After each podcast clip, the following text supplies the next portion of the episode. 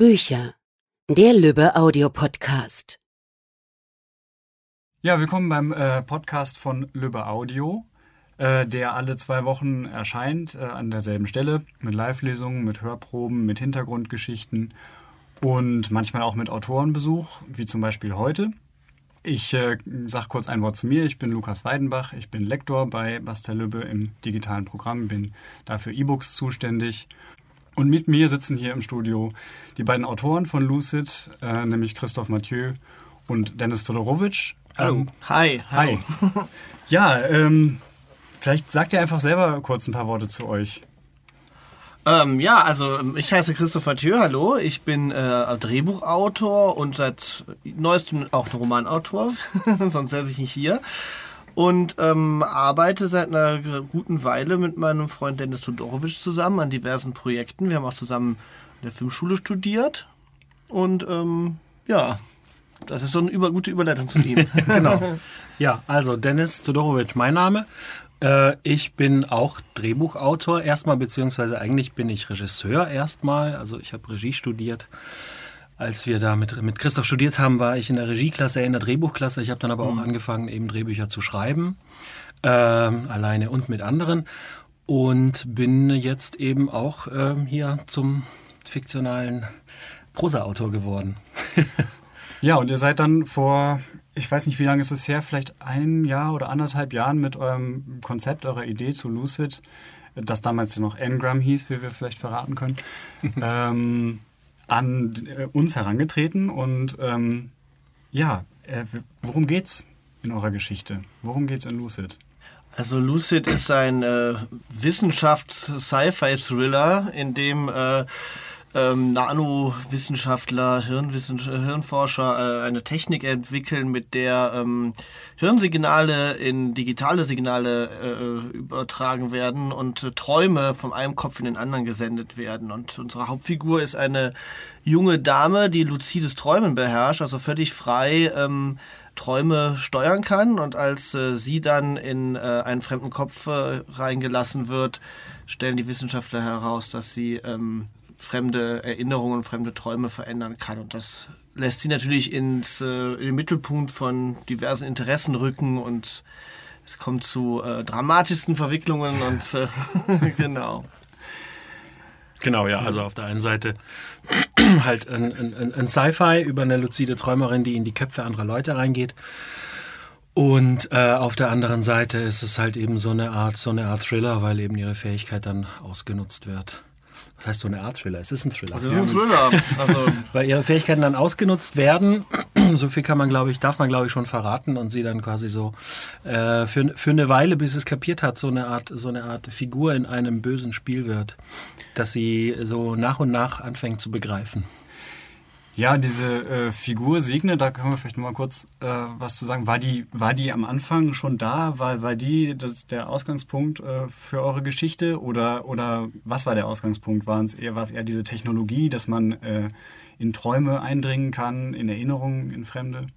Wo kam die Geschichte her? Das ist immer ein bisschen schwer zu beantworten, weil man das dann irgendwann nicht mehr, die Reihenfolge nicht mehr auf dem Kopf, im Kopf hat. Aber ich kann mich erinnern, dass ich vor, weiß nicht, 15 Jahren oder so äh, zum ersten Mal von jemandem erzählt bekommen habe, dass er luzide träumt.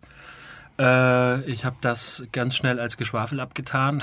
dachte, ne, also ESO-Ecke, ich wusste auch gar nicht, dass es sowas geben könnte.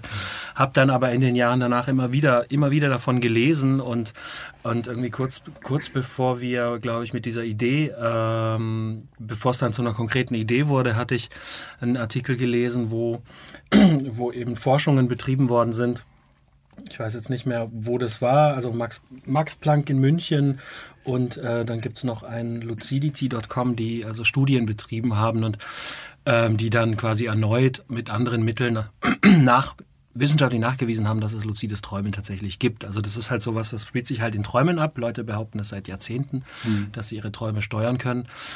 Aber dass das auch wissenschaftlich nachweisbar ist, das war dann sozusagen sowas, dann hat es dann bei, bei mir als, äh, Okay. ich behaupte von mir rationaler Mensch, irgendwie auch mal Klick gemacht. Und dann wurde ich sehr neugierig. Also so war irgendwie dieses luzide Träumen, was man aus, aus dem Christopher Nolan-Film äh, Inception kennt.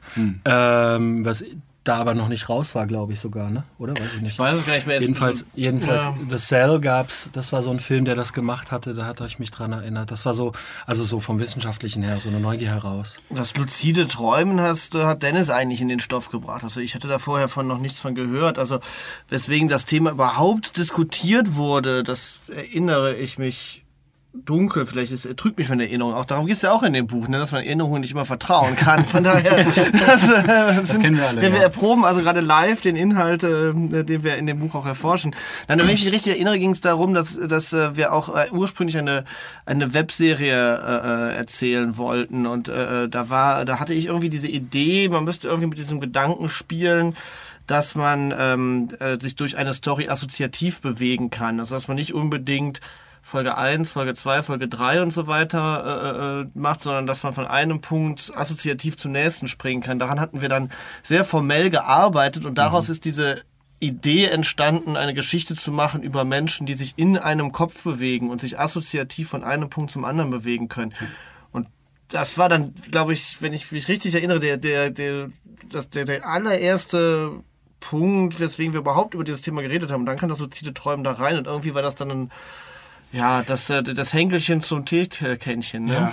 ja. Ja, und dann, wie man sich halt so ein Sci-Fi, wie man sich Ja. so eine Sci-Fi-Geschichte vorstellt. Ne? Man hat, man hat im Prinzip, man hat den Ausgangspunkt, es gibt eine Technologie, die es halt noch nicht gibt. Wenn es die dann gäbe, was wird damit gemacht? Und weil man äh, wahrscheinlich als äh, Autor und schon, schon sowieso, wenn man sich für Sci-Fi interessiert, eher pessimistischer Grundmensch, Grundgedanken, da so ein pessimistischer Grundgedanke Ja. dahinter steckt, hat man das Gefühl, ja, das würde dann doch sofort jemand ausnutzen wollen. Genau. Klar, und das passiert, äh, das, naja, das passiert vielleicht ja auch in eurer Geschichte. Ich will, Vielleicht, wer weiß, Wer wer weiß, weiß. Wir müssen es erst mal lesen. Vielleicht passiert auch nichts und alle sind friedlich. Aber ihr habt das. Äh, Ich erinnere mich nicht mehr. Ja, ihr habt ja eine Geschichte, ja selber schon gesagt, eben auf zwei Ebenen oder eigentlich noch mehr Ebenen erzählt. Nämlich es pass passiert natürlich was in der realen Welt und es passiert was in der, in der Traumebene, die auch mehrere Ebenen hat. Dazu muss man ja sagen, es gibt sechs Teile, also es gibt ähm, sechs Folgen im Grunde, ein bisschen wie so, eine, wie so eine Fernsehserie erzählt. Jetzt seid ihr ja auch Drehbuchautoren und äh, kennt das. Äh, wie war es für euch jetzt, das Ganze in Romanform zu schreiben? Ist das, was sind die Unterschiede? Also ich nehme an, dass es anders, ein bisschen anders ist als ein Drehbuch. Ähm, wie war das für euch? Also, ich meine, ich, ich bin ja Autor und ähm, nicht Regisseur wie Dennis. Das heißt, mit dem Schreiben selber habe ich, also ich, ich mache den Beruf, weil ich äh, äh, immer gern geschrieben habe. Und natürlich als Kind oder als Jugendlicher schreibt man eher Prosa, als dass man sich jetzt hinsetzt und ein Drehbuch schreibt. Also deswegen war sowieso diese Grundsätzlichkeit in prosaischer Form zu schreiben für mich grundsätzlich nicht fremd, auch wenn ich beruflich das vorher nicht mehr gemacht, gemacht hatte, weil ich dann Drehbuchautor geworden bin und da sehr strukturell immer gearbeitet habe. Und das haben wir eigentlich in diesem Fall auch gemacht, dass wir, ähm, dass wir eigentlich diese ganze Serie und diesen ganzen, diese ganze Romanreihe wie eine Serie konzipiert und geplant haben und geplottet haben und da sehr strukturell vorgegangen sind, so wie wir das ja auch in den letzten Jahren äh, gelernt und erprobt hatten. Und ähm, das äh, Schreiben an sich, also das prosaische Aufschreiben, war etwas, was mir dann wieder sehr viel äh, Freude gemacht hat und mich wieder so ein bisschen an die Anfänge meines eigenen Schreibens zurückgebracht hat, weil ich ja, bevor ich auf die Filmschule gegangen bin und Drehbücher geschrieben habe, nur prosaisch geschrieben hat. Deswegen war es für mich äh, eine sehr schöne Erfahrung, äh, mit einem schönen Konzept, mit einem guten Plan, mit, einem, äh, mit einer guten Struktur hinzugehen und nochmal äh, dort wieder äh, arbeiten zu können, wo es angefangen hat. Also das, aber es war kein, es hat jetzt nicht mehr oder weniger Spaß gemacht als das Drehbuchschreiben. Äh, Vielleicht auch gar nicht so ein grundsätzlicher Unterschied, wie, Schreiben wie, von wie man Spaß sich das... reden kann. Ja, ich glaube in der, in der, in der, in der Hauptarbeit, so wie wir es gemacht haben, ich meine, ich, es gibt, es gibt tausend Arten, Bücher zu schreiben und unsere Art ist, ist sicher sehr szenisch oder, oder, oder, ähm, also eher von, auch wenn es in den Träumen ist, eher von einer Handlung geprägt als von Gedanken oder, oder Abschweifungen oder Reflexionen. Also es ist eher so, dass ähm, wir, wir haben schon ähm, wahrscheinlich als Drehbuchautoren bringen wir so diesen, diesen, diesen Willen, den Ball am, am, im, am Rollen zu halten, oder wie man sagt. Gibt's das berühmte- Sprichwort? Gibt's nicht. So in der Richtung. Ich glaube, wir wissen, was gemeint ist. Kugel am Äh, Laufen zu Also halten. diese berühmte Regel ja auch Show, don't tell. Ne? Genau. Ja, Die ihr genau, genau, Ganz genau. konsequent auch äh, äh, durchgezogen habt. Ja, durch genau, genau. Also dass man da quasi eigentlich schon, schon immer äh, weitergetrieben wird, wie man es jetzt von einer Serie auch erwarten würde. Also diesen Anspruch hatten wir quasi an das Buch genauso äh, für uns jetzt. Und aber ich glaube so von der von der von der grundsätzlichen Arbeit oder von von dem, was uns auch als Autoren die meiste Zeit gekostet hat, war die Arbeit äh, sogar identisch zum Drehbuchschreiben, weil ich meine das das Verfassen der Worte auf dem Papier ist ja sozusagen dann der letzte Schritt und davor also zumindest so haben wir eben gearbeitet oder so arbeiten wir zusammen äh, verbringen wir halt äh, wochenlang irgendwie äh, jeden einzelnen Tag damit, uns die Köpfe heiß zu reden und irgendwelche Charts aufzuzeichnen. Halt im Prinzip, also es ist schon eine sehr strukturelle Art zu arbeiten. Und erst wenn wir uns beide sicher waren, ähm, das ist jetzt nicht nur die Geschichte im Großen, sondern auch Szene für Szene die Geschichte. Und dann macht man, entwirft man und streicht und macht neu und so.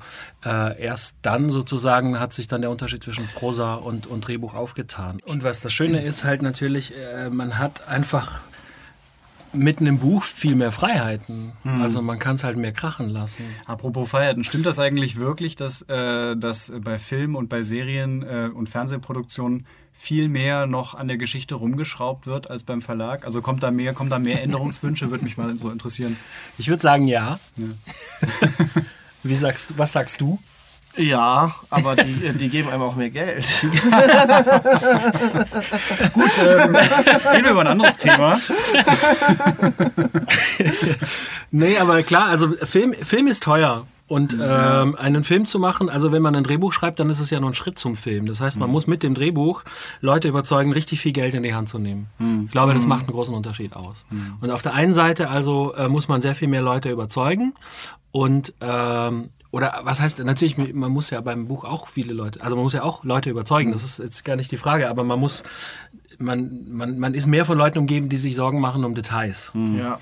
Weil äh, jedes Detail kostet Geld und jedes Detail ist sozusagen äh, das Risiko ist sozusagen größer als jetzt wenn wenn wenn wenn es jetzt das ist auf der einen Seite Freiheit auf der anderen Seite meine ich aber einfach wirklich inhaltlich. Ich meine ich kann mich erinnern ein ein ein Kommentar ähm, von eurer Seite ganz am Anfang, als wir quasi mit dem Konzept noch bei euch waren ähm, und da so ein längeres Treatment äh, eingereicht hatten, war, äh, ich glaube, wenn ich jetzt so wörtlich, das war so, glaube ich, so ein geflügeltes Wort, äh, ihr dürft auch Hubschrauber in die Luft fliegen lassen. Ja. Also so Sachen, die im deutschen Film nicht gehen, die gehen jetzt. Das war auch sehr viel Freiheit. Ja. Es gibt aber keine Hubschrauber. gibt wenn keine das Ich wollte gerade sagen, aber, aber, aber es Ich habe mich sehr bemüht, Hubschrauber reinzuschreiben, aber es gibt keine Hubschrauber. Keine Hubschrauber, ne. Es fliegen aber andere Sachen in die Luft, aber dafür muss man, äh, dafür muss man ein paar Folgen durch. Es gibt halt auch sehr, es gibt halt auch äh, einfach sehr viele Traumszenen in eurem Buch, Genau, wo, genau. die Und- in der, in der Filmproduktion wahrscheinlich relativ teuer gewesen wären und hier äh, Genau. sehr leicht machbar. Ja, Und deswegen so. war das wirklich das Tolle. Wir konnten im Prinzip eine High- High-Budget-Serie. also, wir haben uns beim Schreiben vorgestellt, wir würden jetzt eine große, äh, äh, dick produzierte Fernsehserie schreiben und das war, das war schon toll. Wir haben natürlich nicht, und das ist natürlich auch das Ding, man hat dann irgendwann auch die Welt entwickelt und macht dann eben nicht alles, was man theoretisch kann, weil man sich alles ausdenken kann, weil man, wir sind, wir, wir, sind, wir haben ja schon darauf geachtet, dass das alles stimmig bleibt und so, ne? Also einen, einen Hubschrauber explodieren lassen, nur wenn man es kann, ist dann ja auch, ist selbst in der Fantasie nicht so schlau. Aber, ähm, Ja. Der Hubschrauber explodiert. Drei Worte. Aber was die, was die Freiheit anbetrifft, hatte ich, um das nochmal zu sagen, ich, ich, hatte, ich hatte erst nur den dummen Gag mit dem Geld noch gebracht. Ich muss ja den Verlag auch jetzt nochmal in Schutz nehmen. Wir hatten, eine, wir hatten meiner Meinung nach eine sehr, sehr gute äh, un- Unterstützung von den, von den Lektoren und also von, von dir und deinen Kollegen. Und wir, also ich, wir, ich, ich bin mir sicher, wir hätten, wir hätten schon so wertvolle Anmerkungen bekommen, ähm, die dem äh, Projekt auch wirklich gut getan haben dass das schon in Ordnung war, die da im, im Dialog zu sein, aber es wurde sich jetzt nicht äh, großartig äh, eingemischt, in dem Sinne, dass wir das Gefühl hatten, unsere kreativen Freiheiten werden beschnitten. Aber gerade was halt am Anfang, als wir losgelegt haben, sehr wertvoll war, ist, dass wir dann doch davon profitieren konnten, dass die Lektoren und die Verlagsleute schon wissen, wie gut, äh, wie wichtig Cliff Cliffhanger sind und wie gut es ist, auf Cliffhanger hinzuarbeiten und so weiter. Und das, daraufhin Es haben hat wir ja auch Spaß gemacht, darauf Genau. hinzuarbeiten. Das ist ja auch irgendwie, das ist ja genau der, das ist eigentlich auch genauso unser Anspruch gewesen. Ja, und das hatten wir dadurch, ähm, ja, dadurch, dass wir da am, gerade am Anfang nochmal äh, mehr in diese Richtung gepusht wurden, zu sagen, okay, ähm, arbeitet auf Cliffhanger hin, macht die Spannungskurven so, dass, äh, dass man wirklich auch äh, jedes Kapitel äh, einen Page-Turner am Ende hat. Mhm. Ähm, hat das sehr viel, sehr viel kreative Energie nochmal freigesetzt tatsächlich. Ich wollte noch was anderes sagen. Mhm. Es ist natürlich natürlich jetzt nicht nur jetzt irgendwie, weil es äh, günstiger ist auf dem Papier als im Film, äh, noch was anderes. Es ist natürlich trotzdem jetzt ein Buch und, kein, und keine Serie geworden, einfach weil gerade, was du eben meintest, die, diese Traumwelten, die, die, die wir beschreiben, die funktionieren meines Erachtens, also zumindest würde ich das jetzt so sehen, wenn das irgendwann mal verfilmt würde, würde man es dann vielleicht nochmal irgendwie äh, überlegen müssen, äh, wie man es macht. Aber die sind halt so, ähm, also das Schöne ist bei diesen Traumwelten, dass die, wir hatten sehr viel Freiheit natürlich, es ist ein Traum, es darf absurd, es darf skurril sein, es ist trotzdem unheimlich, also dass man da nicht, äh, da hat man keine Grenzen sozusagen, also weil wir, wir träumen halt nicht in bestimmten Genres oder sowas, sondern man, mhm. man, man träumt sehr, sehr unberechenbar.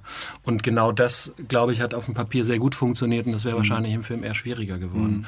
Und auch, und auch von der, von der, von der Vorstellung, dass jeder Leser da seine eigenen Bilder dazu hat. Das passt zu der Traumwelt mhm. einfach, ehrlich gesagt, besser mhm. als eine filmische Szene. Also ich finde auch, dass gerade in, in, den Traumszenen es so einige Szenen gibt, die so ein bisschen aus den, aus den Genreregeln für Thriller und Science Fiction rausfallen. Und das meine ich gar nicht negativ, im Gegenteil. Das ist, ähm, das ist so eine leichte Irritation manchmal beim Lesen, wenn man so nur auf, Genre, auf diese eine Genre gepolt ist. Mhm. Aber ich finde, das Buch äh, profitiert eigentlich davon, weil es halt dadurch nochmal eine Ecke bunter wird und ja. einfach. Ja, es hat diese Wunder. märchenhaften also es hat so was, so was Alice im Wunderland-mäßiges ab und an. Ja, das ist ein guter Vergleich. Also das ist, hat, es hat eine Skurrilität und es hat halt eben auch eine Unheimlichkeit und äh, auch was Groteskes manchmal. Und es ist so ein bisschen unberechenbar. Das, das hat uns sehr viel Spaß gemacht. Ja. Obwohl ich finde, das ist, wenn man sagt, dass das so, so, so im Thriller-Genre nicht so wirklich vorkommt, so weiter, der große Thriller-Meister Hitchcock nutzt das natürlich auch sehr gerne. Also es gibt ja mhm. gute Traumsequenzen, findet man vor allen Dingen in seinen früheren Filmen. Also wenn Dali dann eine designt hat oder später bei Vertigo, mhm. gibt's die auch. Ja.